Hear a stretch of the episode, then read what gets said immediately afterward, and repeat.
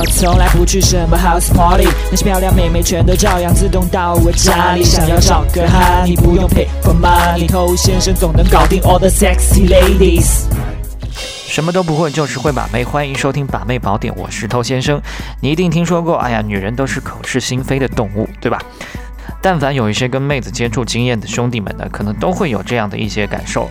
比如说，你们想要发生最后的一件事情之前呢，妹子她都一定会说啊，不要这样，不太好。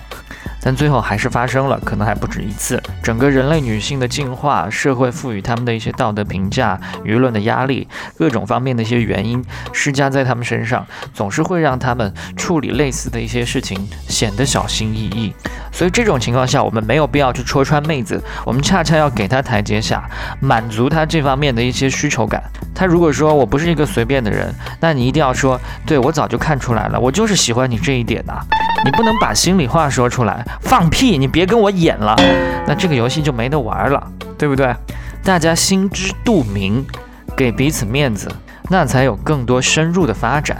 你正在收听的是最走心、最走肾的撩妹节目《把妹宝典》，添加微信公众号 k u a i b a m e i，关注我们，参加内部课，学习从未公开的撩妹套路。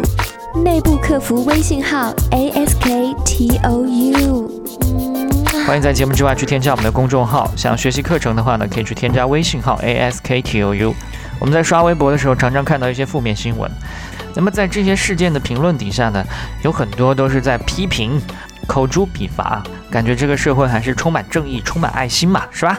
那骂的最凶的这帮人，真的是生活当中的道德楷模吗？不一定，他可能只是个键盘侠。去骂马蓉、骂林丹的这些人，真的没有出过轨吗？我不太相信。所以这是一个什么心态呢？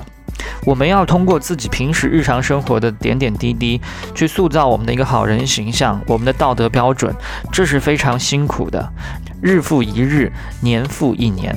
但是有一种方式呢，可以让你比较快的找到道德优越感，就是去批评这些负面事件。你看我骂你吧，那我就是你的对立面喽。那你是坏人，我当然就是好人喽。我每骂一次，我就刷了一次自己的正义感，就是这样一个简单的逻辑。但往往很多人他们正在强烈批评的，恰恰是他犯过的错误，甚至是他正在犯的错误，甚至是他想犯不敢犯的一些错误。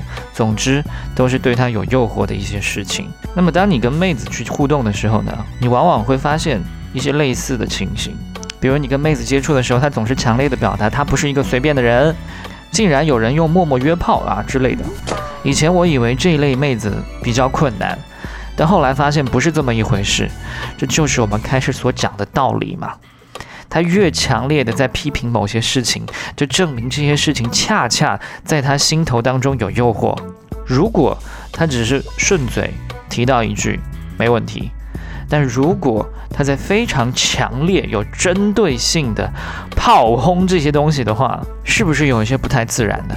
所以你要理解，他们其实是在通过这种行为来修复内心的自我评价，甚至在消除自己内心的不安全感。